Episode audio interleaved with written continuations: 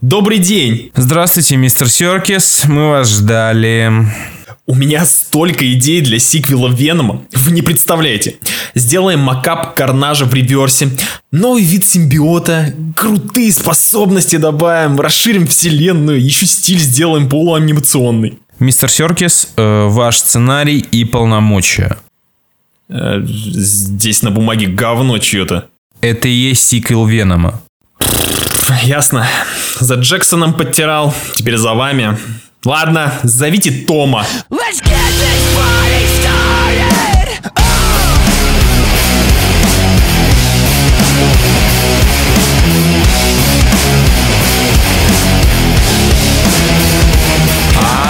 Алоха, народ! Вы слушаете самый желчный подкаст в мире. Выпускаете Кракена. Сегодня кринжить с Венома будут Женя. Тыквенные семечки бог, подсолнечный лох. Гена. Здорово, ребят. Меня зовут Леша. Let's fucking go.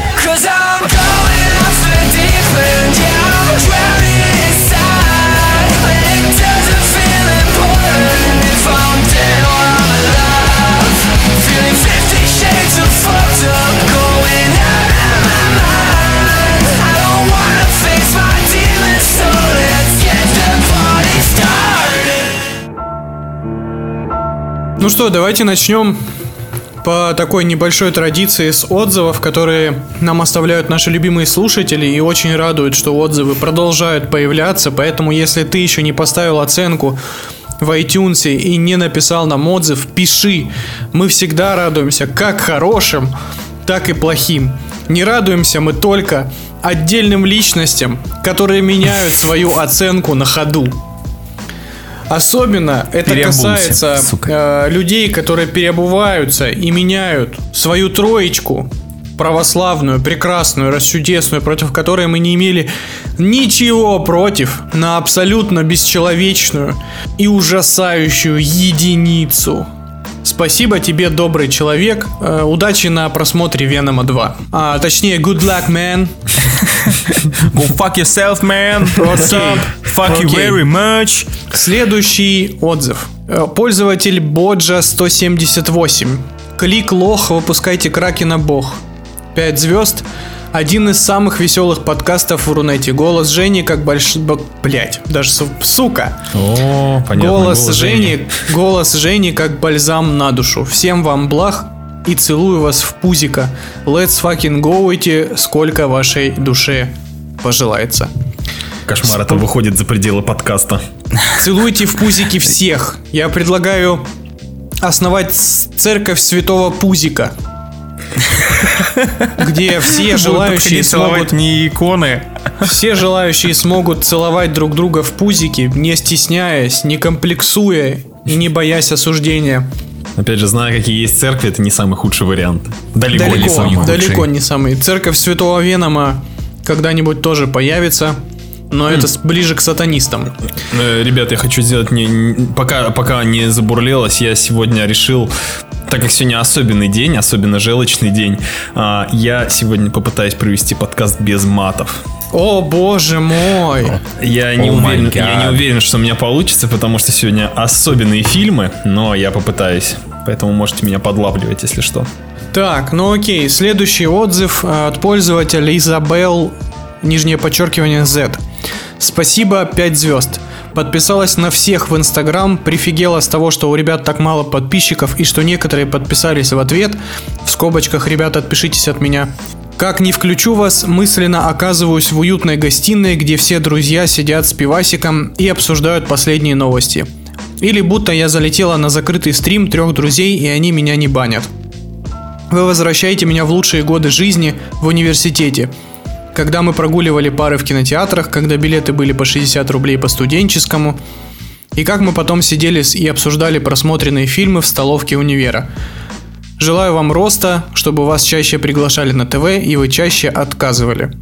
Чтобы вы не болели, вас не кусали собаки и побольше хейтеров, потому что хейтеры – признак популярности. Спасибо тебе за великолепный отзыв.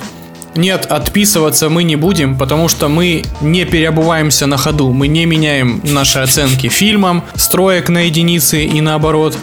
И точно так же мы не меняем наши подписки. Еще мы пиво не пьем. Опять про пивасик. Я не пью уже больше месяца, я в завязке. Ну, только Алексей в завязке. Значит, и еще один отзыв. Игорь Суперкласс. 5 звезд, ура, Артем. Кому нужны все эти Звездные войны после выхода этого замечательного подкаста? Люблю вас. Только фанатам восьмого эпизода Звездных войн и нужны эти Звездные войны. Коих у нас в подкасте как минимум один, к сожалению. Дай бог здоровья этим людям.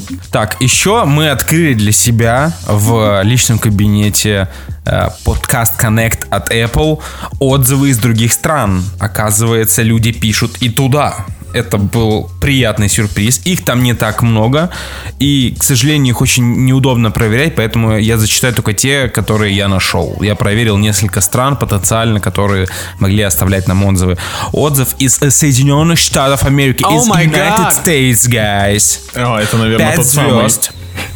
Звезд. 5 звезд пользователям, пользователь под ником Nextati. Куда донатить? 5 звезд. Пишу абсолютно серьезно. Такой контент я бы поддержал чеканной монетой. Так держать. Во-первых, ну раз пошла такая фигня, мы работаем над э, платным контентом для Apple. Как только нам дадут approve на платные подписки, мы запускаем и э, новые форматы и спешалы начнут выходить. Ребята, очень скоро. Большое спасибо за отзыв. Скоро у тебя появится возможность занести нам несколько бэкс.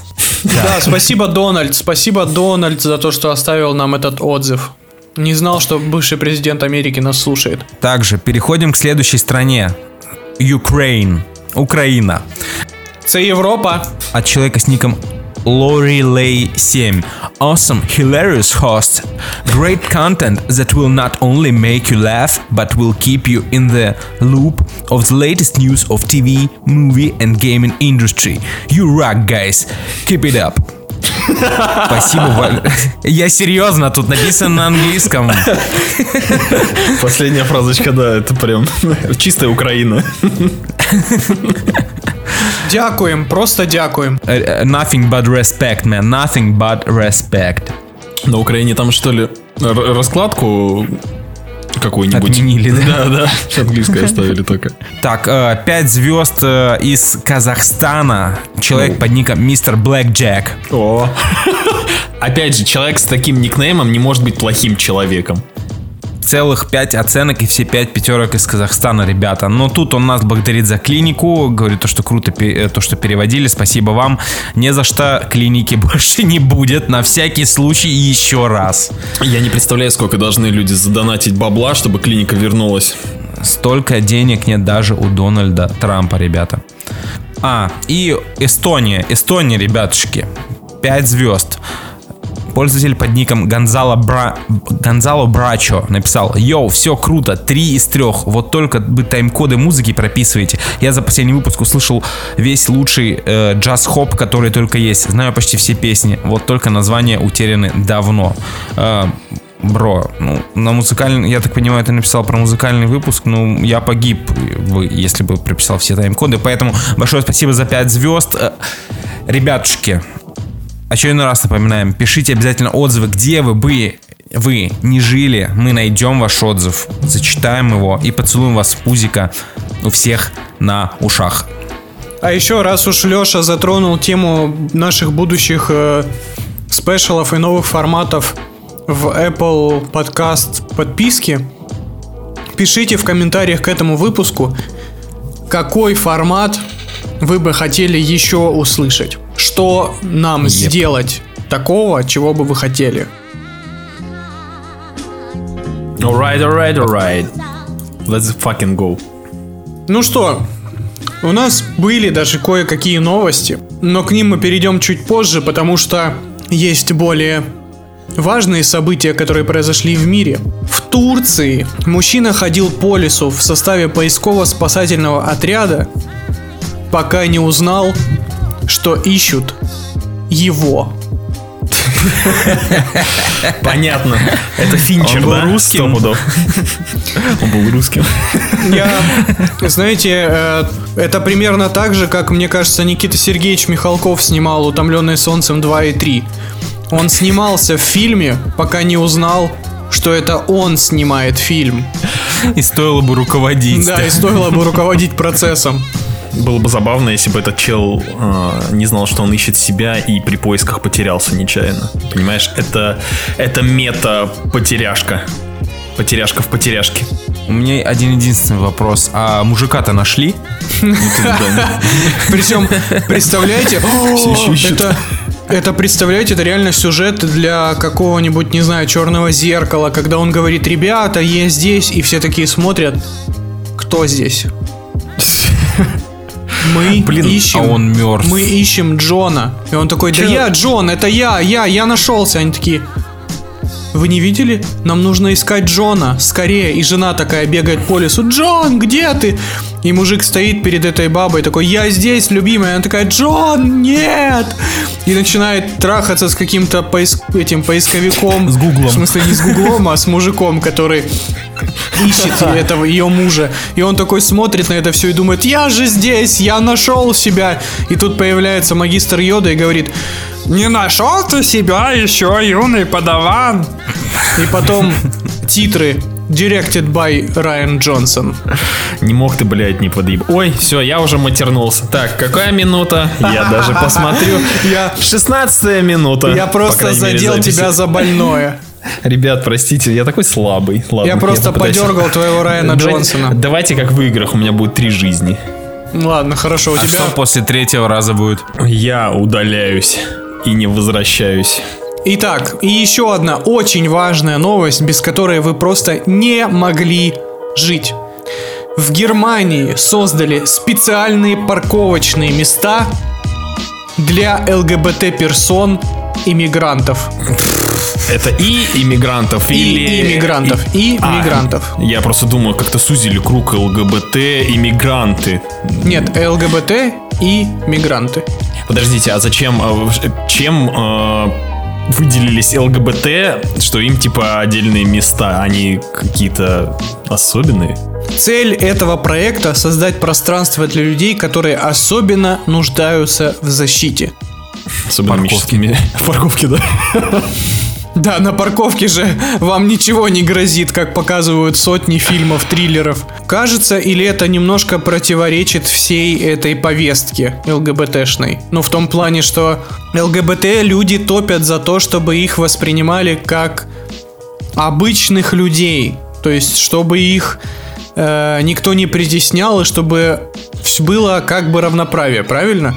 Но если да. вас выделяют в отдельное парковочное место, это же можно воспринимать и как способ оградиться от вас, разве нет?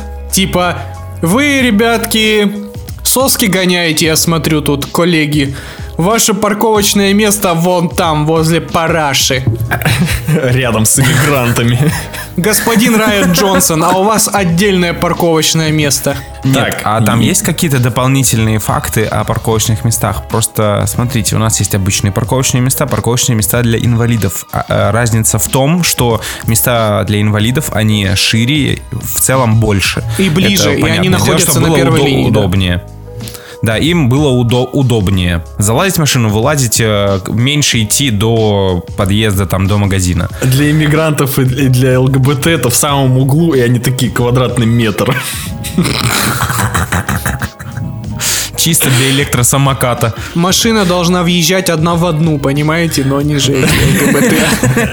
Так, э, если кто-то из ЛГБТ нас слушает, э, ребят, это всего лишь шуточки. Мы просто разгоняем забавные новости. Да, и Не, став, не ставьте нам. И, кстати, ничего. и как вы относитесь к таким вот мерам? Потому что если бы я был представителем ЛГБТ, и меня бы взбесило такое отношение, но здесь не Я бы не написано, то есть парковался на этих местах. эти парковочные места Ну да. ничем не отличаются от всех остальных, просто там пометка с радужным флагом. Но самое забавное, самое забавное в этой новости то, что за тем, как используется эта парковка, будет следить оператор камеры видеонаблюдения. То есть специально обученный человек с очень мощным гей-радаром будет следить за тем, как вы паркуетесь там или не там. И если, не дай бог, ты гнида цисгендерная, гетеросексуальная, припаркуешь свою задницу на ЛГБТ-зоне, он сделает из тебя представителя ЛГБТ-сообщества. А подождите, а, а у ЛГБТ сообщества уже паспорта какие-то есть, карточки, Нет, это- опознавательные знаки? Это все визор, визор волшебный. Они А, гей-радар, друга. Да. Ну а как еще? Они же не ездят с определенными номерами или какие-то стикеры Я, кстати, считаю, что нужно. А как по-другому? Нужны специальные автомобильные номера, специальные паспорта, специальные районы проживания, специальные острова необитаемые, куда их всех туда будем сбрасывать. И специальная боеголовка, которая потом туда полетит. Ну, я просто развиваю идею Германии. Ни в коем случае не, не Блин, подумайте ничего такого. Я сейчас хотел так сильно пошутить про то, что уже есть номера ЛГБТ, ну, думаю, Не надо. что не стоит. Тихо, тихо, тихо, тихо. Да, да, да. Ты хотел пошутить, что они либо черного, либо синего цвета? Don't do this.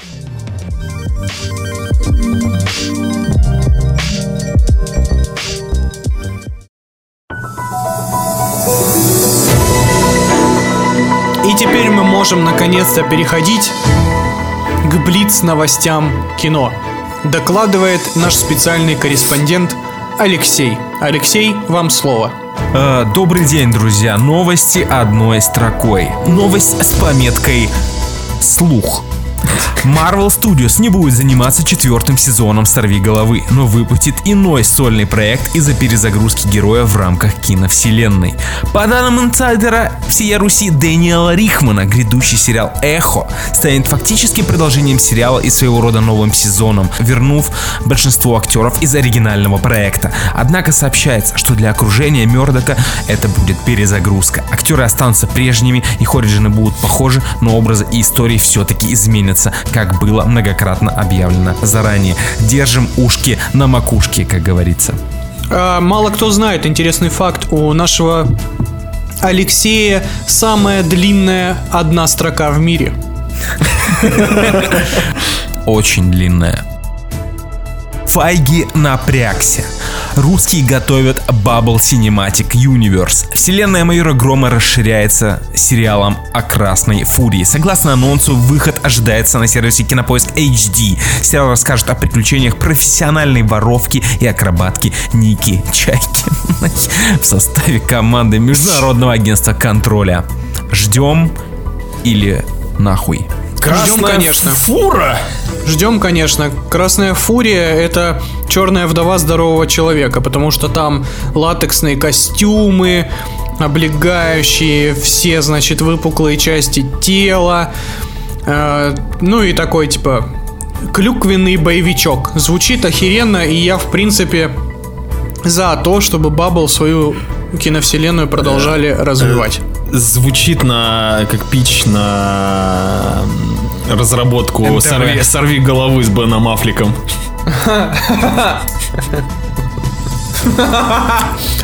Да Бен Аффлек та еще красная фурия, знаете ли. Ридли Скотт продолжает свистеть флягой и подтвердил сиквел Гладиатора. Ридли, успокойся уже. По словам режиссера в интервью Empire, в настоящее время идет работа над сценарием. Съемочный процесс он рассчитывает начать в конце следующего года. Ну а пока он готовится к съемкам Наполеона с Хоакином Фениксом. По, слуху- по слухам, сиквел развернется спустя 25-30 лет после оригинала и продолжит историю Луция, сына Луцилы и племянника Комода Хоакин Феникс. Не новый чужой и на этом спасибо. Дед, дед, пожалуйста, прими таблетку, и для тебя там в Германии специальные парковочные места уже готовы. В смысле, уже для ебланов объявили места? Для пидоров, Не, ну, я бы сказал. мужик, конечно, ультрапродуктивный, нам бы его продуктивность с подкастами на самом деле. Да пошел он в очко со своей продуктивностью, придурок старый. Не, ну слушай, Наполеон с Хаокином это может быть клево.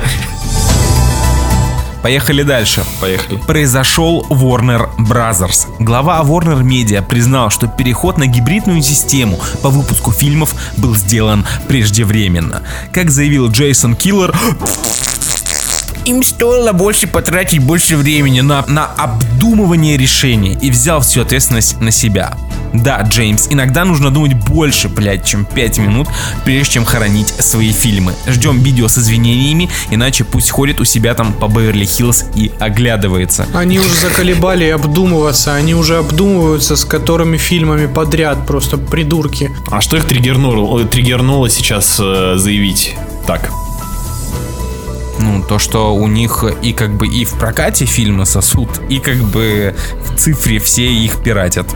М, Ну, блин, ну видишь, не получилось, не фартануло. Слава богу, что космический Джем, Джем 2 вышел как надо. Поэтому я рад. Так он вышел в гибридном вообще-то ген. Но он да, просто это вышел. ты, это ты пошел в кино на него. И я тоже. Warner Brothers обделались космическим джемом в штаны, понимаете? О, не, ну слушай, тут точно нужно поставить Космический каламбур. Space Calibur. Э, Жду, жду продолжения Каламбура. Он на ТНТ был или, или СТС? Я не помню. По-моему, не там и не На там. HBO. На HBO. Каламбур на Netflix. Чисто этот новая, реально новая версия каламбура от HBO. тан тан тан тан Я, считаю, что а, Судно Бройлер 747 Да, да. терпит крушение в водах Тихого океана. Там, там, таратам, там, таратам. Миссис Мурпл спит со своим братом, мистером Буркулом. Там, там, таратам, там, Сука, Буркул. таратам. Ну прикиньте, прикиньте с крутыми спецэффектами там вот э, скетчи про нацистов на танке против папуасов. Бройлер 747 вообще можно в космос отправить, это будет пушка. Так что жду, жду э, редизайн и вообще ремастер Каламбура, ребят. Согласен, не стареющая классика. Я жду, знаете что? Каламбур а, в одной мультивселенной встречается с масками шоу и получается просто капец. Знаешь, что еще туда нужно добавить? Это будет мультивселенная хахашечек. Э, Значит, каламбур, маски шоу, 6 кадров, уральские пельмени, 33, городок, квад- 33 квадратных метра. метра, да. И все это вместе, и все они вместе сражаются против Бурунова с перчаткой бесконечности. Потому Боже что мой, я, я все свизуализировал. Это, это 100 пудов, не меньше 250 миллионов долларов. Во-первых, придется много, к сожалению, много актеров уже не дожили до наших дней. Их придется мокапом восстанавливать. Оживлять? Да, оживлять.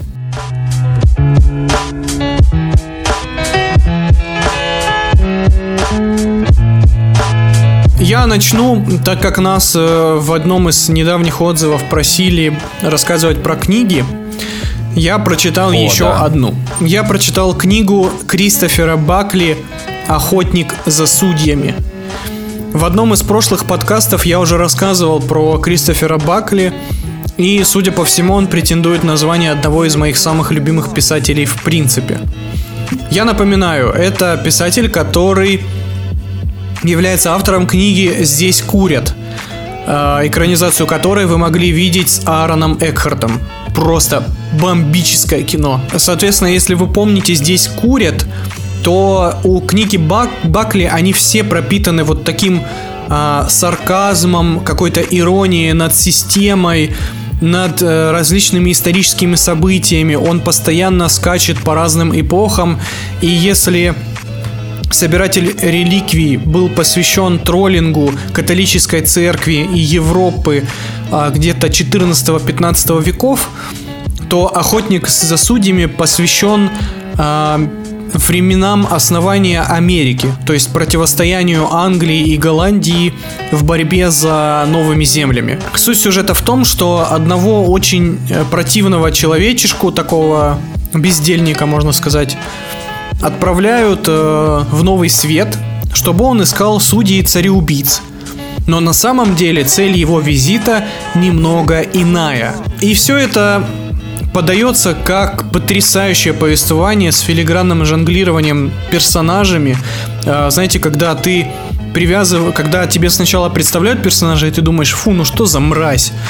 А где-то к середине книги ты начинаешь к нему проникаться симпатиями, начинаешь сопереживать ему, и к концу это уже совершенно другой человек перед тобой предстает. Плюс к этому это огромная работа с историческими источниками, деталями. Там участвует множество реальных исторических лиц, реальные места. То есть мы смотрим, каким образом Нью-Йорк стал Нью-Йорком. То есть как остров Манхаттос который держали новые голландцы, превратился в Нью-Йорк. Вот, в общем, это очень крутое, очень легкое и очень увлекательное чтиво.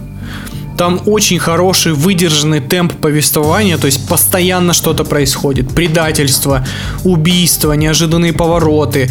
Э, И финальная интрига прям до самого конца держится. Просто изумительная книга. Я в очередной раз поражаюсь, откуда, как ты все успеваешь это все и читать, и смотреть. Просто А, машина. ты, ты свободный молодой человек, Да. поэтому вот секрет. Я поплачу потом, ладно. Мы тоже. Итак, мои маленькие шалунишки, а теперь священная рубрика «Аниме недели!»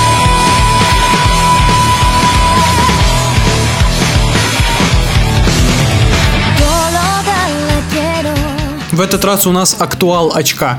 Клинок, истребляющий клинок. демонов. А, давай, супер, супер хайп, супер хайп. Все его Супер называли хайп для школоло. Я слышал Да, то, но- что первый сезон чуть ли не лучшее, что происходило в мире аниме за долгие-долгие года. Лучшее аниме года, два года назад было или когда-то. он вышел. Да-да-да-да. Там даже всякие зарубежные YouTube, э, ютуберы говорили то, что это типа вообще нормальная вещь. Знаете, что я вам скажу, господа? Я дропнул это аниме после, кажется, десятой серии. Я не, не вынес смотреть этот бред, тупость и садомию, которая там происходит в плохом смысле, не в хорошем, не в анимешном смысле. По факту перед нами абсолютно классическое мальчуковое аниме для 12-летних. АК, а, а-ля, вернее, Шаман Кинг, а-ля Наруто и так далее. То есть завязка такова. М, Парень э, у, у парня, значит, сестру кусает демон, и она сама превращается в демона. Он встречает учителя, который начинает его тренировать в охотника на демонов. Ты, ты токийского гуля пересказываешь, что ли? Только Вот именно, там по сюжету- переформулированного. Там по сюжету абсолютно дженерик аниме. Просто ты смотришь и думаешь, мать твою. И у этого чувака появляются несколько странных друзей, которые тоже охотники, но немножко с другими способностями. Точнее, со способностями другого цвета. Это аниме очень ярко нарисовано, с очень прикольной стилистикой. Э, Такой, э, чувствуется, что там есть бюджет в том плане, что экшн-сцены прорисованы очень круто. Но, сука, слышал.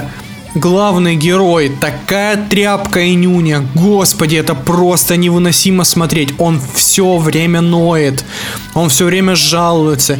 И весь сериал, весь сюжет сериала происходит за кадровым текстом главного героя. Типа как будто его мысли в голове. Это так бесит. Причем он комментирует ровно то, что сейчас показывают на экране. Типа, знаете, стоит злодей, и у него там, например, отрастает вторая голова, и за кадр такой плаксивый. О боже, у него отрастает вторая голова. Что же делать? Наверное, стоит рубануть мечом. И тут он, значит, бежит. Сейчас я рубану его мечом. И он машет мечом и такой, я рубанул его мечом. Я отрубил его голову. Его голова отлетела. И показывают, как голова летит. И это все настолько уныло показано. И ты думаешь, мать твою, что это происходит? Это что, лучшее аниме? Это лучшее, что вы смогли нарисовать? Алло. Женя, Жень, хватит описывать токийского гуля, расскажи про вот это вот новое аниме. Знаешь, э, в токийском гуле была интересная концепция. Ну и сеттинг. Я сейчас, я сейчас смотрю токийского гуля, поэтому я вот громогласно что-то про него говорю. Да, А по смотрю. факту клинок рассекающий демона происходит в ну в такой типа феодальной Японии, то есть никаких современных городов, ничего. Деревушки, леса бесконечные. Так подожди, вот э, он так сильно хайпит, его все очень любят. Чисто из визуала, что ли? Там же, наверное, должно что-то быть интересного. Пока что концепция пиздец дженерик. О, Я думаю, что это абсолютно дженерик аниме, которого, в принципе, достаточно. А учитывая то, что рынок аниме сейчас очень сильно перенасыщен всякой херней, а ждать третий сезон Ван Панчмана нет сил, то и клинок рассекающий демона тоже кому-то сойдет, но не мне. Да ну и хуй с ним, как говорится. Да. Давайте рубрика «Дроп» в подкасте «Выпускайте Кракена» фильмы, которые ни один ведущий подкаста не смог досмотреть. У Лехи куча таких фильмов, я думаю, будет. У нас в гостях Николас Кейдж.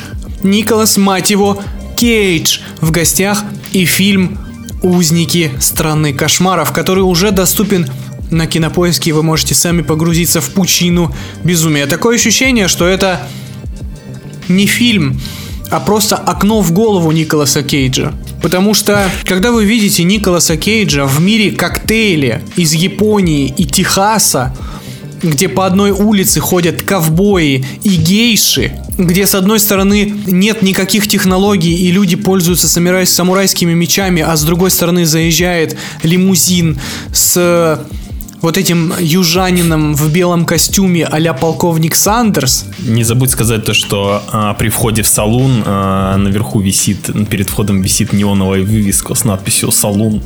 Точно, точно. Николас Кейдж играет грабителя банка, который отбывает наказание за убийство ребенка из-за насра- конфеты. насрать на самом деле. Про сюжет насрать вообще. Николаса Кейджа, э, супер матерого ублюдка просто.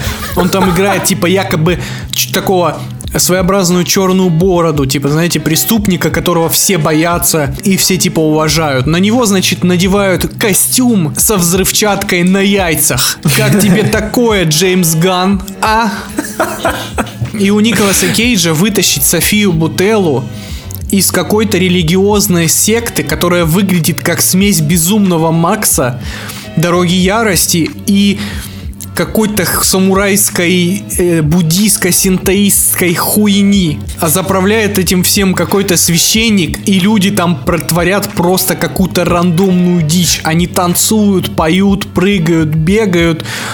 И Николас Кейдж, значит, должен выкрасть Софию Бутеллу, которая закована в фигуру манекена и потеряла голос. Но если она не заговорит за ближайшие три дня, у Николаса Кейджа активируется взрывчатка на яйцах. И это первые 20 минут, чтобы вы понимали. Ев- Евгений, ты до какого момента досмотрел? Вот до этого. Леша отключился, понимаешь? Я досмотрел до того момента, когда одна из взрывчаток сработала. Бля. В общем, чем примечательный фильм? Все могут подумать, что это новый боевичок с Николасом Кейджем, где у него к руке примотана изолентой какая-нибудь пушка.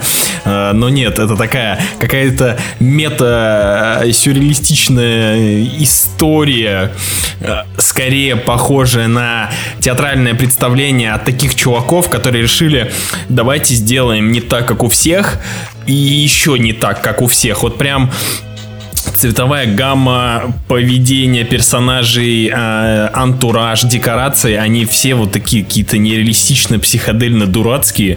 И, соответственно, очень... Ну, поначалу, на- я на самом деле поначалу думаю, круто.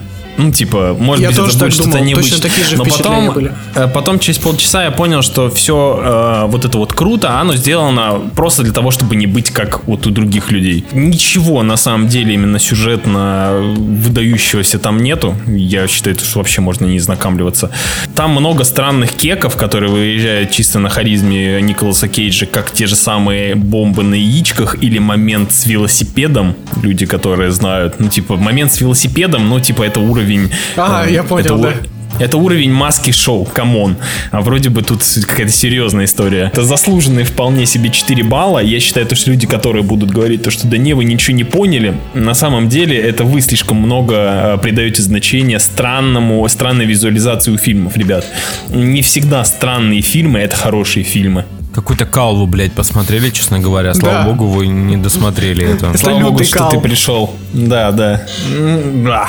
Единственное, что нужно посмотреть с Николасом Кейджем в ближайшее время, это, во-первых, видео, где он бухой в Лас-Вегасе, а второе, это э, тот фильм, где он играет самого себя. Он вроде еще не вышел. Вроде На бы этом все. Это продолжение фильма «Свинья», только называлось «Свинота». Свинья 2. И свинью тоже надо смотреть. Свинья хорошее кино.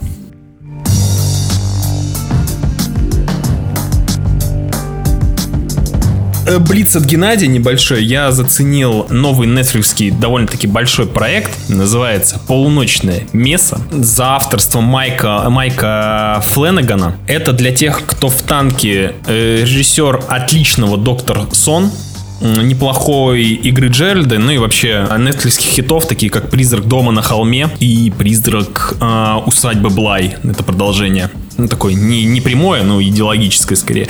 Вот, у него вышел большой его новый э, режиссерский и сценарный проект, называется «Полуночное место». Это такой тоже не сериал, а скорее ТВ-фильм длиной там сколько, в 9-8 серий. Так вот, как обычно в историях этого режиссера что-то нечто депрессивное и одинокое, а, наш главный герой после некоторых событий его жизни, в общем, возвращается домой, как вот в этих вот фильмах про заблудших душ. Вот, а дом у него находится странный рыбацкий островок, где живет 5,5 человек, э, ловят рыбу там, живут и иногда выплывают там на свою сушу. Закрытая дальняя жизнь людей. Вот, он приплывает туда, чтобы, грубо говоря, отвлечься и, и подумать, что делать со своей жизнью. Там происходят разные штуки, и на, в один момент на сцену выходит движущая сила этого сериала. Это священничек, который начинает проводить всякие мессы для местной церквушки. К нему приходят люди, бла-бла-бла.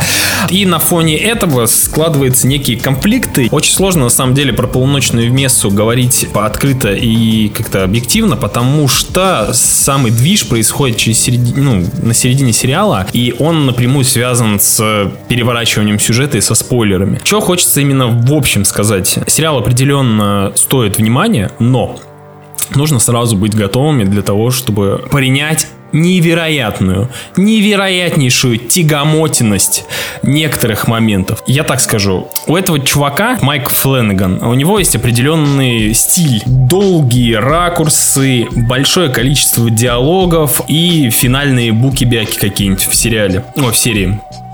Так вот, здесь он, мне кажется, перепрыгнул самого себя, потому что некоторые и так долгие диалоги превращаются в парные монологи о сущности бытия, о смерти. Если на самом деле бы вырезать весь, все эти филлеры и воду из сериала, то получится классный, ну такой довольно-таки динамичный, может быть, пятисерийный, четырехсерийный сериал, в котором реально происходят вещи. А так, я первую, вторую, третью серию еще как-то, типа, мне было интересно, а когда вот движ пошел, вместе с движем пришли монологи, пришли тупые персонажи. При этом сам сюжет, ну, очень интересный, особенно после сериала, ой, середины сериала, когда все переворачивается. И катастрофически э, в некоторых местах дебильная концовка, последняя серия, которая просто перенасыщена сюжетными дырами. Об этом можно поговорить, я не знаю, потом, если будет кому-то интересно, когда уже подуляжется, кто-нибудь, может, посмотрит.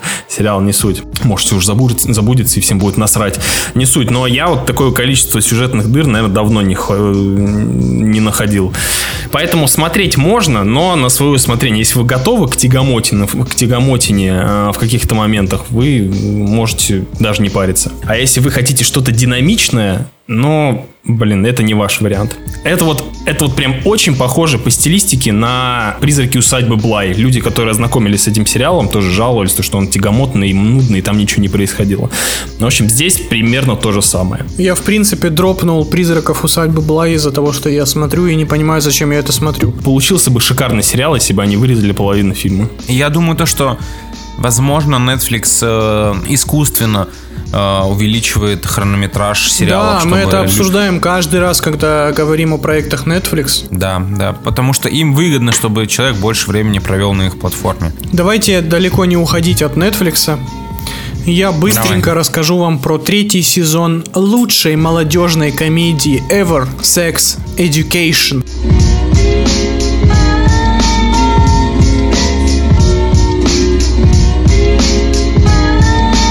Наконец-то вышел Бенгер от Netflix. Мы все очень долго ждали третий сезон, и он вышел просто охренительным. Он на голову лучше второго, в котором, мягко говоря, происходили не самые интересные вещи где-то во второй половине сезона. Третий сезон практически избавляется от бесящей линии чувака в инвалидной коляске. Он очень быстро решает ту самую проблему клиффхенгера во втором сезоне, которая меня выбесила. Я сейчас говорю про удаленное сообщение на автоответчике. Очень гениальный ход сценаристы. Вот. И посвящает э, больше времени именно персонажам, новой директрисе, которая появляется в школе, э, и всем тем порядкам, которые она, она начинает наводить.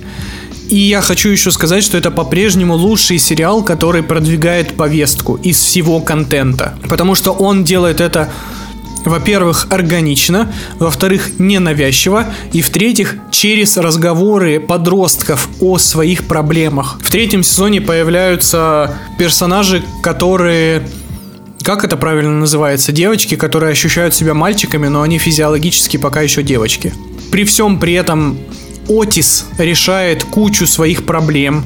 Он у него есть хорошая арка персонажная в этом сезоне, потому что он принимает себя как э, сексолога. То есть у него есть прям полноценная, полноценная линия развития у этой всей штуки, у, всех этой, у всей этой консультационной темы. И вообще, в принципе, это все еще прекрасный, веселый, смешной сериал, который поднимает самую, наверное, одну из самых важных тем в принципе. Половое воспитание у подростков. Это очень скользкая тема, на которой многие, даже профессионалы в России, закатывают глаза. И типа, о, нельзя же с детьми говорить о сексе. Конечно, нельзя. Продолжайте не говорить и поддерживать ЗППП и преждевременные беременности.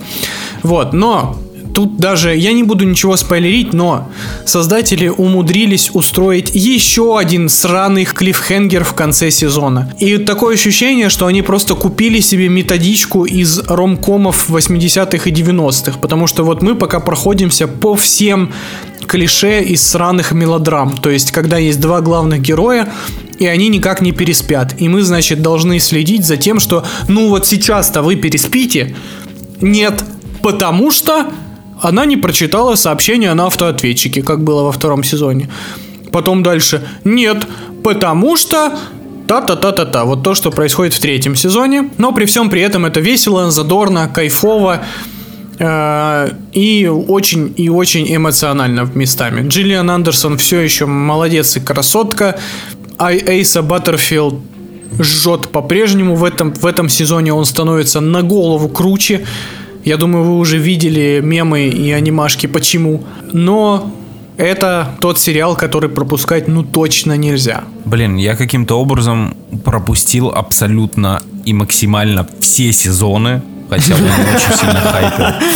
Вообще, я не знаю, почему я не, не обратил на него внимания на первом сезоне, а сейчас такое ощущение, как будто, да, уже поздно, в принципе, обращать на него внимание. Нет, там типа по 8 серий в сезоне всего. Вообще странно, Леша смотрит все на Netflix, мне кажется, что еще даже не слили, он уже все посмотрел.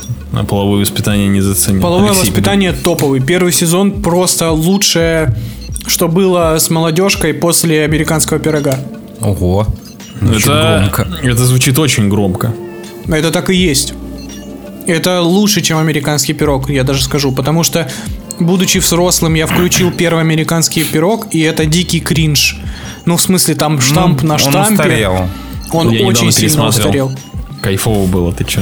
Не, кайфово смотреть сейчас э, стар, э, последнюю часть американского пирога, когда они уже взрослые. А первый очень-очень кринжовый. А это британский, британский сериал, понимаете? Он просто прекрасен.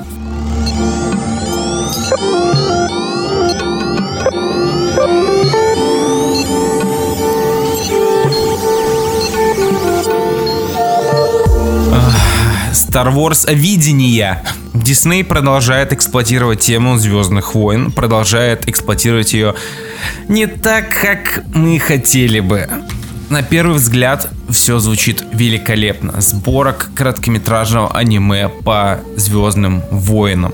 Э, Дисней заручились поддержкой именитых японских студий и собрались выдать нам аналоги аниматрицы, там, э, Halo Legends, не знаю, возможно, Дисней захотели сделать собственный Love, Death and Robots. Но м- не то, чтобы у них хорошо получилось, а точнее, по моему мнению, совсем не получилось. Большинство этих короткометражек выглядят дичайше недоделанными или концептами. Я сейчас как будто повторяю свой текст от э, второго сезона «Любовь, смерти роботы». Серьезно. Э, нас ждет 9 короткометражек, которые абсолютно никак не связаны с э, девятилогией, не имеют никакого, ник, никаких общих персонажей, сюжеты никак не подкреплены. Это такие э, размышления на тему. То есть японцам дали вот вам вселенная Звездных войн, придумайте по ней что-нибудь. Так вот, у меня такое ощущение, как будто японцы такие, у что-то как-то нам впадло смотреть так много фильмов, читать книги. Ты неправильно посмотрим говоришь. на картинки. Неправильно Почему? говоришь, японцы такие, о, нам совсем неохота смотреть на эти все звездные войны. А крятые мангоры.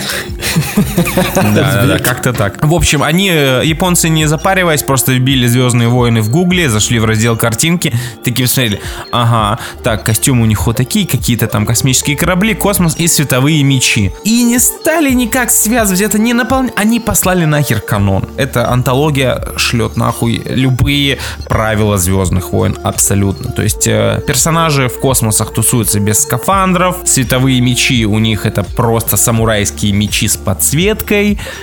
И как-то очень странно все это выглядит. Потому что, с одной стороны, э, визуально это выглядит великолепно. Большинство короткометражек выглядят великолепно визуально. Они стильные, крутые бои, все класс, музыка, великолепно, все, кроме сюжета. Это абсолютно пустые куски хрон- хронометража. Благо они э, до 20 минут длятся. Что мы имеем? Сеттинг Звездных войн и 9 короткометражек. Из них выделить можно, пожалуй, только три штуки. Первую, которую я не буду э, рассказывать про все, я просто хочу рассказать вам про самые удачные э, в сюжетном плане, стилистическом, и те, которые можно было бы развить и сделать из них что-то интересное. Первое, про которую хотел сказать, это «Дуэль». Это первая короткометражка. Я просто буду говорить так, потому что люди, которые, э, людям, которым лень э, а- знакомиться со всем этим сериалом, антологией, им, возможно, проще будет посмотреть именно вот эти вот те, которые я выделю. Короткометражка «Дуэль». Это черно-белая короткометражка про странника со световым мечом, который э, приходит в деревню, и в этот же момент на деревню нападают ситхи. И он выручает деревню. Черно-белая короткометражка в стиле Акиры Курасавы с кучей пафоса и экшеном. Смотрится просто великолепно. Всем советую. Очень круто. Вторая короткометражка, которая понравилась, это как раз-таки та, в которой люди без скафандров в космосе. Это близнецы. Короткометражка о двух э, о близнецах, специально выведенных из э, пробирки ситхами для того, чтобы они стали великими по какому-то преданию, по легенде. Они управляют э, сдвоенным этим э, имперским кораблем, в центре которого огромная пушка. И для того, чтобы она смогла уничтожать планеты, им надо объединить силы, взять какой-то кристалл, но один из этих близнецов, он решает стать на светлую сторону силы и все это предотвратить. Офигенный сюжет. Условности Звездных войн посылаются нахер, но выглядит великолепно и интересный, самое главное, самодостаточный сюжет и грамотная концовка. Э, И третья короткометражка, э, достойная, последняя из всех, которую хочется отметить, она называется э, «Девятый джедай». Да, согласен. События развиваются, разворачиваются спустя столетия после концовки девятого эпизода, кстати. Джедаи стали мифом, все, их не существует. Во вселенной закончились световые мечи, и вдруг загадочный то ли джедай, то ли ситх, э, скорее джедай, зовет всех оставшихся джедаев в храм над планетой, э, на которой остались еще эти кристаллы для световых мечей. Вообще, вайп э, оригинальных эпизодов, и даже, я бы даже сказал, то, что вайп э, Старой Республики есть в, в этой короткометражке. Офигенная, классно, советую посмотреть. Все остальное это местами лютый кринж. Лютый кринж, чего, чего столько стоит короткометражка про рок-группу. Рок-группа во вселенной. Звездных войн. Нет, нет, они играют качественный джей-панк рок. Э, На барабанах у них родственник Джабы Хата. Звучит как лучшее, что я видел. А на самом деле это худшее, что ты видел, Ген, потому что, ну, кринжатиной, а чтоб ты понимал, это второй эпизод э, антологии, и кринжем обдает так, ты такой, вау, это вторая вещь, д- 20 минута просмотра всей антологии, а ты уже хочешь это э, бешено вырубить нахуй. В общем, я считаю то, что Star Wars Visions рекомендовать можно только самым ярым поклонникам Звездных войн. Тот же самый Артем, который у нас был в прошлом выпуске в спешле, он бросил его после четвертой серии и вообще не хочет иметь э, с ним дело. Он сказал, что это просто изнасилование его любимой вселенной. Даже Артем, да, сказал фи. Это на свой страх и риск, но я советую посмотреть э, вот эти вот три короткометражки, которые я назвал. А я бы лучше посоветовал посмотреть аниматрицу про Бэтмена, антологию аниме, которая выходила после Темного рыцаря. Бэтмен Готэм Найт он она называлась. да. Дисней продолжает демонстрировать абсолютное непонимание, что вообще происходит в Звездных войнах, что с ними делать и куда их двигать. О чем, собственно, свидетельствуют все анонсы и все текущие продукты, в том числе даже Мандалорец. ощущение такое было, то что Дисней, боссы Дисней пришли к этим японским студиям, такие, ребята, давайте мы сейчас замутим антологию аниме по Звездным воинам. Они такие, ага, ага, блин, нам так лень впадло писать сценарий, вообще что-то придумать по Звездным войнам. Вот у нас тут есть. И, короче, эти студии взяли сценарий уже готовы, у них лежали написанные сценарии для короткометражек. Они такие, блин, давай не будем запариваться, просто накинем на наши сценарии сеттинг Звездных войн, немножко их подправим и выпустим. Потому что, я говорю, такое ощущение, как будто некоторые ко- короткометражки вообще не должны были быть э, мультиком по Звездным войнам, анимешкой по Звездным войнам. Не должны были быть точка. Это да.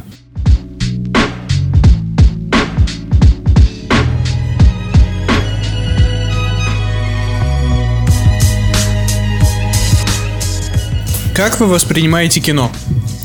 Если для вас это способ отвлечься, получить порцию положительных эмоций, то проматывайте на обзор Веном 2. Если же вы, как и я, ищете в кино выход из зоны комфорта, хотите увидеть что-то по-настоящему шокирующее, то проматывайте на обзор Веном 2. Шутка. Добро пожаловать на разговор о призере Канского кинофестиваля этого года Титан. Синопсис.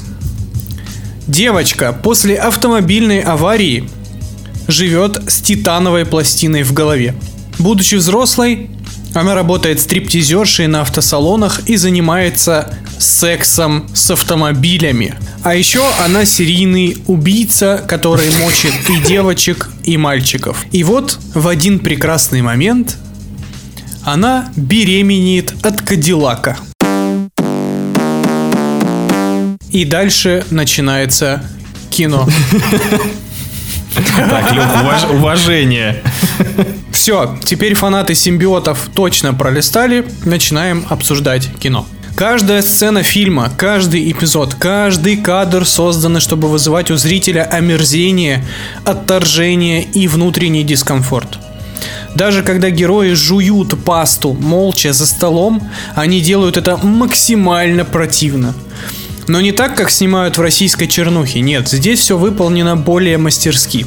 Фильм – череда абсурда, жести, мерзости и настоящего боди-хоррора. Здесь вам не пила с компьютерными кишками.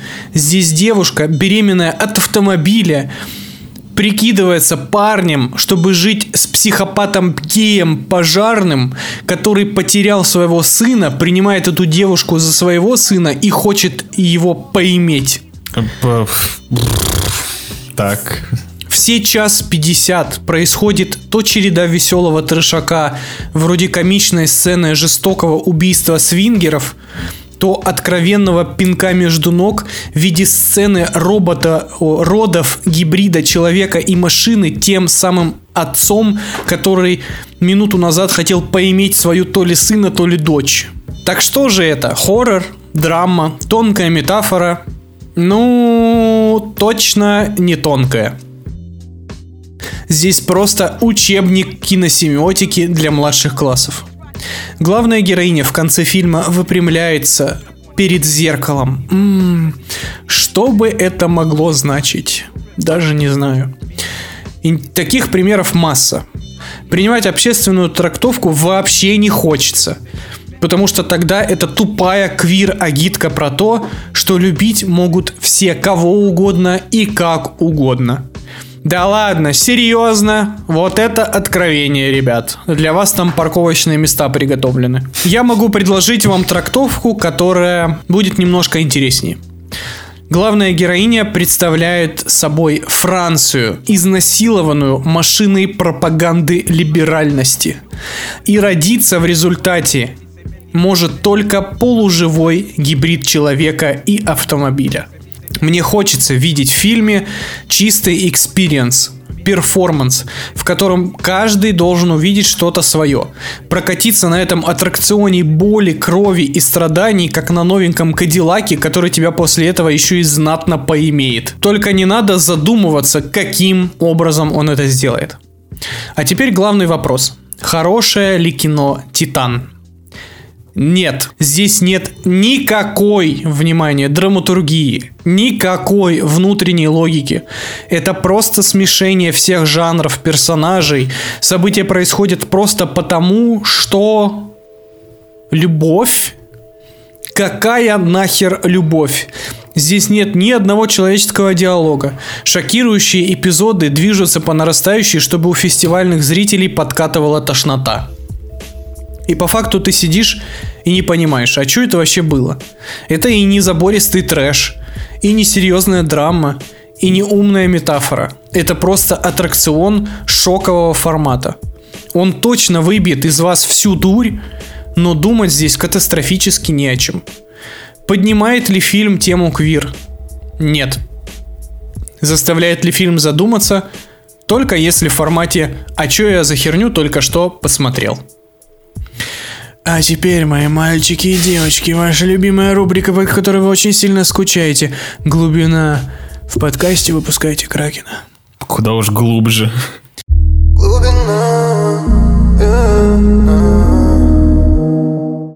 Настоящий мерзкий белый мужик готов трахать все, что движется.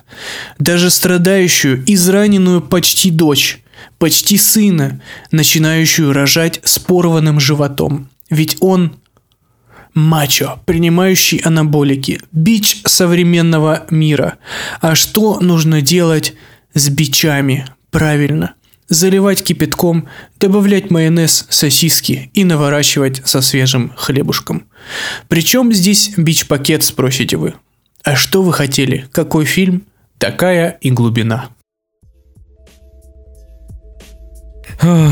Ясно. То есть это всего лишь байт, да? То есть Канны обосрались. Да. Почему? Я, не- я не понимаю, почему этот фильм тогда стал лучшим. Мне То очень, там- кстати, захотел, мне очень захотелось, кстати, его посмотреть после... Нет, его точно стоит посмотреть. Он очень провокационный и очень абсурдный. То есть пересказ сюжета звучит как 10 из 10, реально. Реально, да. Но по факту они не докручивают ни в одну сторону. То есть если бы это был угарный фильм про бабу-маньячку, которая выкашивает своих жертв, а потом трахается с разными машинами, причем там прям сцену показывают, как она трахается. Это мы смотрим. Это было бы просто лучшее кино в мире вообще. Я бы стоя аплодировал даже дольше, чем после 35 Венома. минут? Да, больше, больше. Но здесь, по факту, я даже не понимаю, откуда здесь вытащили тему квир. А Единственное, что здесь приближается к квиру, это то, что девушке нужно прикидываться мальчиком. И все. Но она по факту не квир. Она по факту беременная девочка. Она не квир-персонаж. И здесь нет квир-персонажей. И это очень странно. Где они там увидели пропаганду или вообще хоть какие-то темы угнетаемых, я не понимаю, честно. У нас же это далеко не первый фильм, цель которого эпатировать людей. Да, абсолютно. У нас были и сербский фильм, да миллион этих фильмов. Критики, которые присваивают награды, это причем я даже не помню, кто это говорил, Долин или еще кто-то. А, критики, они настолько присыщены кинематографом в классической его форме, что когда им показывают просто хорошее кино, они такие типа, мeh, я это видел Еще уже один 200 фильм». раз. Мгм. Да. А когда им показывают, как баба ебется с Кадиллаком, а потом рожает от него э, младенца гибридного, вот это-то они такие смотрят. О, господи! Подрочил три раза. Вот, поэтому любителям э, такого жесткого отборного трешачка провокационного точно стоит посмотреть. Но готовьтесь к тому, что это явно не, не вечное кино, это ни разу ничего там важного, ничего интересного и ничего умного не происходит.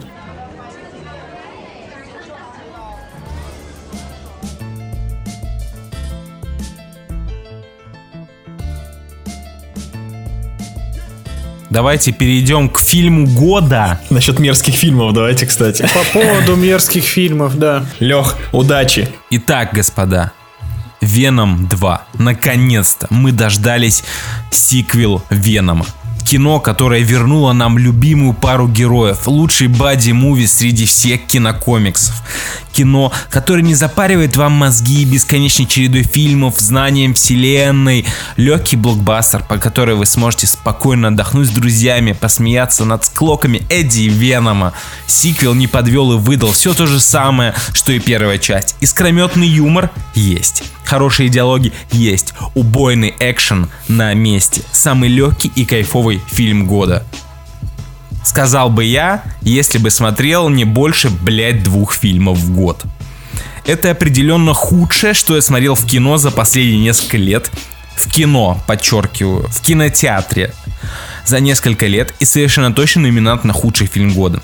В этом куске говна плохо абсолютно все. Сценарий, картинка, режиссура, игра актеров, музыка. Этот кромешный ад как будто достали с полки говнище, которое сняли в 90-х, но стеснялись выпустить.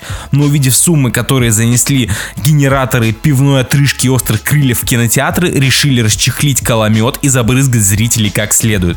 Давайте перейдем к конкретике. Ебучий Энди Серкис тратит 40 минут фильма для того, чтобы показать нам, какие Эдди и Веном друзья.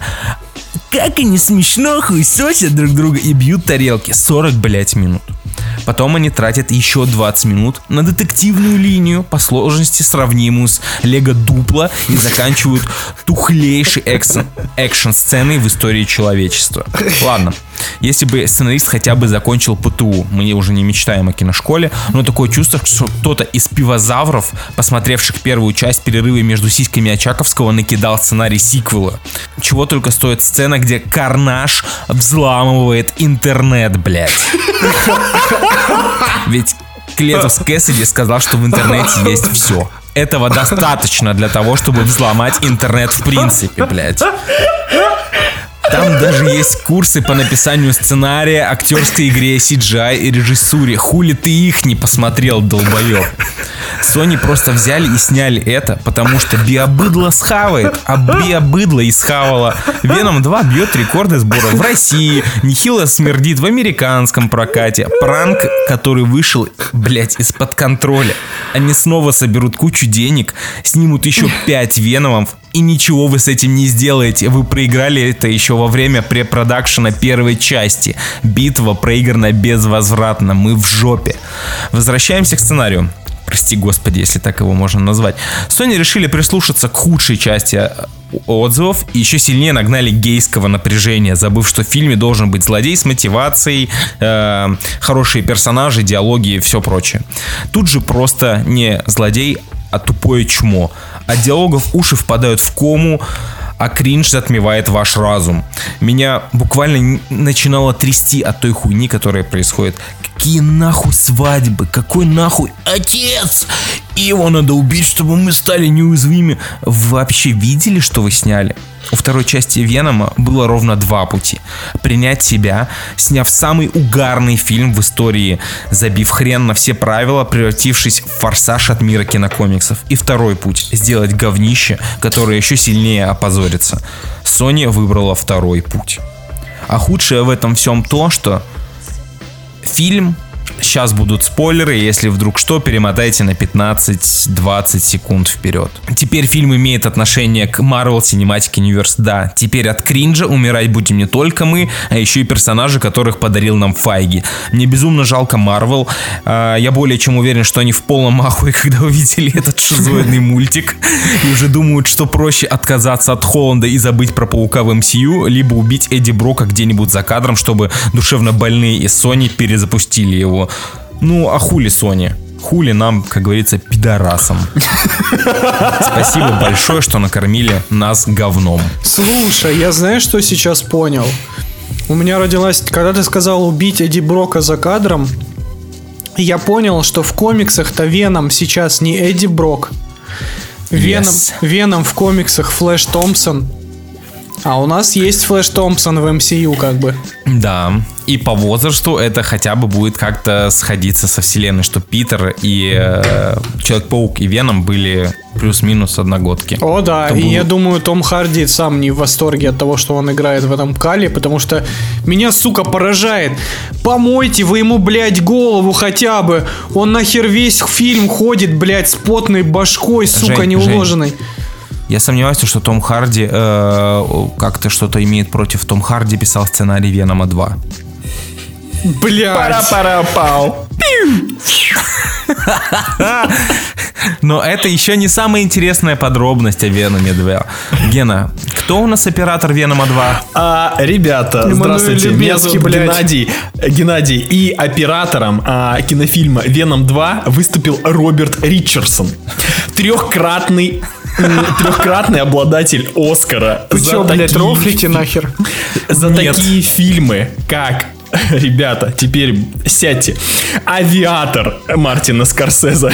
Хранители времени. Он снял все фильмы Квентина Тарантино. Ёбаный рот. Он снял почти все фильмы Мартина Скорсезе. Блядь. Он снял почти все самые крутые фильмы Оливера Стоуна, такие как «Звё- «Взвод», рожденные 4 июля. Как бы это оператор, оператор Дж- э, Джанго 2. Извините. Венома 2. Блядь, что происходит вообще? Вы понимаете, что в этом фильме сошлось все. Когда мы его называем фильмом года, это фильм не года, это фильм столетия, блядь. А, стоит один а, момент. э, ну, мы вчера с Алексеем немножечко общались, и я а, один момент почувствовал в этом фильме, и э, мы нашли этому подтверждение как раз-таки в операторе Роберте Ричардсоне.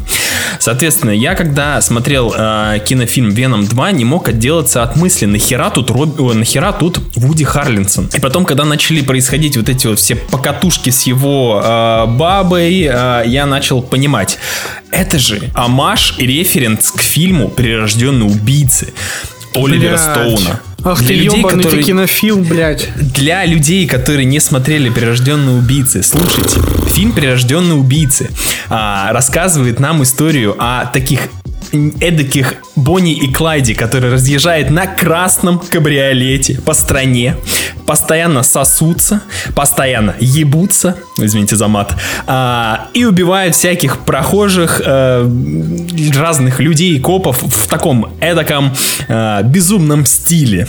А, ничего не напоминает? И после вот этого вот обдумывания референса я понял, что Роберт Ричардсон оператор фильма «Веном 2» был оператором в «Прирожденных убийцах». Поэтому это был не намек, это прям провокация. Это это супер-супер амаш к... Я не понимаю, зачем, почему, но они Я- сделали вот такой вот при- прямой намек. Это провокалия, блядь. Я не понимаю, что произошло, что просто произошло, почему там все так плохо. При всей моей нелюбви к первой части Венома, там были, в принципе, с натяжечкой прикольные штучки-дрючки. Тем более, come on, у вас есть формулы комикс-movie. Дайте Веному какой-нибудь новый костюм, какие-нибудь новые способности. Дайте ему там, не знаю, врага другого, возможно, даже не симбиота, а человека. Я думаю, было бы любопытнее смотреть, если бы вот эта девушка, которая кричит, она была основным врагом Венома, потому что как бы она его криптонит, грубо говоря. В чем проблема нахер? Почему Карнажа Еще, ребят, да, такого я согласен, как еще бы... я тут обнаружил то, что композитор фильма, внимание, двухкратный номинант на премию Оскар за фильмы «Повелитель бури» и «Поезд Юму». Он был саунд... композитором к, тихо- к тихому месту первому, ой, второму. «Форд против Феррари». К Логану, к куче, я сейчас смотрю, кучи фильмов. И хотя он был э, композитором к фантастической четверке последней, поэтому... Но не суть. В общем, собрались реальные профессионалы. Там как бы инструментарий был ну, просто невероятный. Короче, блядь, я не понимаю, что произошло вообще, что случилось с Веномом 2. В смысле, но все же просто, то есть там не надо было заморачиваться, ничего, изобретать никакого велосипеда. Дайте Веному другого злодея, не симбиота. Дайте Веному какой-нибудь, как, как в том же Железном Человеке 2, блин. Дайте ему какую-нибудь внутреннюю проблему, типа там... Я, кстати, надеялся, что вот это этот гэг про то, что ему нужно жрать мозги, он хоть как-то выстрелит к концу фильма. Типа, что, мол, знаете, Веном не ест мозги, не ест мозги, и он типа слабый из-за этого. А потом он каким-то образом, не знаю, падает в чан с мозгами, превращается в ультра-мега Венома и разъебывает. Карнажа просто подчистую. А по факту он даже Карнажа не убил особо. Ну, в смысле, все произошло случайно. В принципе, мне кажется, очень много в этом фильме вещей, на которые впоследствии забили хуй. Во-первых, по ощущениям, кажется то, что из фильма вырезали, ну не знаю, часа полтора точно. Потому что повествование так прыгает, сцены не успевают начаться, тут же заканчиваются. Они вообще не давали фильму возможность остановиться хотя бы на секунду. Ну, то есть у нас есть великоле... велико... великоле... гениальнейшая сцена в клубе. Боже, которая- да, я хотел ее вспомнить. Это великолепие, чистое вообще просто, незамутненное. Приз Канского кинофестиваля за поднятие темы квир-персон просто. которая должна была вроде как нам раскрыть Венома, его какие-то страдания, а в итоге мы получили еще одну порцию говна и кринжа. Ничего больше. То есть, когда он вышел на сцену и взял микрофон, я такой думаю, ну сейчас, не знаю, пусть он зачитает рэп, это было бы хотя бы смешно. Я не знаю, Нет, это не было. Забавно. Это было в космическом Джеме 2. Ну, извините, но когда он вышел из микрофона, сказал Эдди Брок какашка и не любит меня, и мы должны быть свободны, и бросил микрофон, я такой, о, то есть все эти 7 минут хронометража не значили ничего, да? То есть он мог просто прийти полумертвый к этой азиатской бабушке в магазин, и мы тогда точно так же получили бы тот же результат. Нам показали вот то, что он не может без Эдди Брока. Лех, можешь, пожалуйста, повторить, как э, Карнаж с Вуди Харрельсоном нашли всю информацию о его женщине? А, Они взломали интернет. Вы помните, что там был специальный Карнаж интерфейс? Да, да, кстати. Господи, как это плохо. Знаете, типа, все задаются вопросом, почему в некоторых фильмах, когда э, там у каких-то хакеров или инженеров странный интерфейс э, там компов. Есть определенный интерфейс у программистов, да, но он скучный.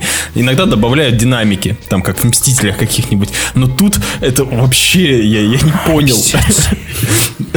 Блядь, ребят. Пиздец. Я вообще не понял, как появился Карнаж. Это что за дебилизм? Из какой в жопу крови, блядь? Из капли крови? Это что за... То есть он в теории, если появился из капли крови Венома, он должен быть слабее Венома, потому что это типа, знаете, как...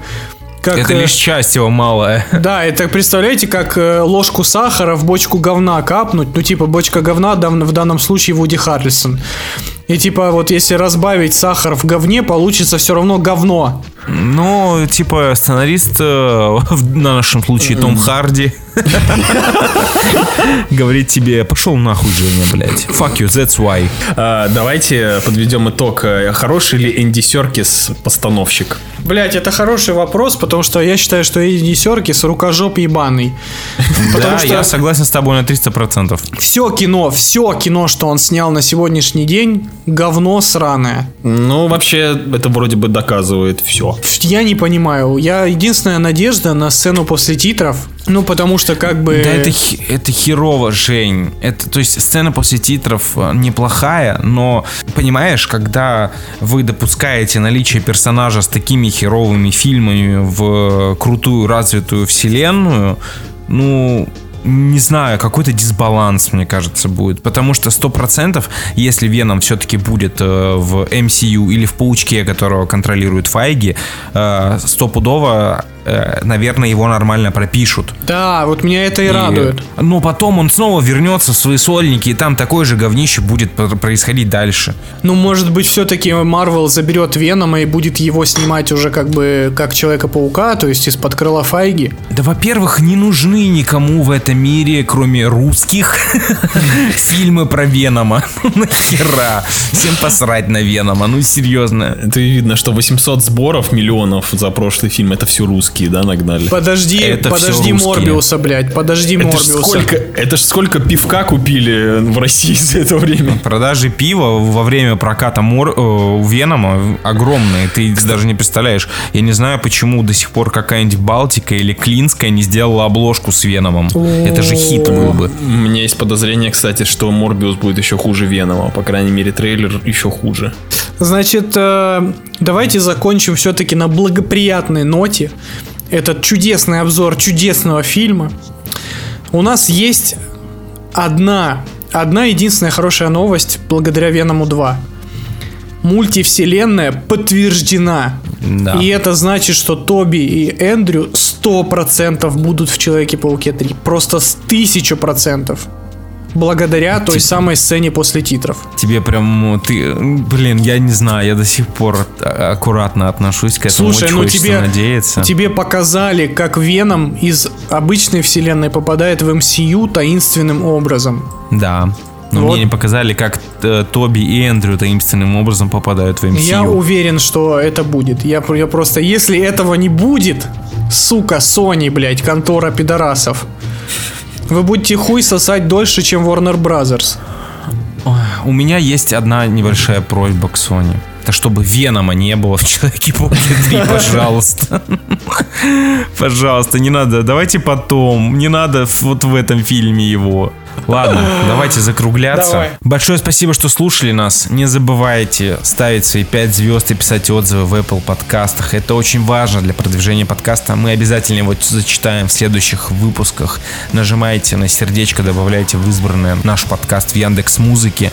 Это очень помогает нам, повторюсь. Э, С вами были Женя, Гена, Леша. Целуем вас в пузике. Пока. If I've heard it once, I've heard it a thousand fucking times. The voices in my head keep telling me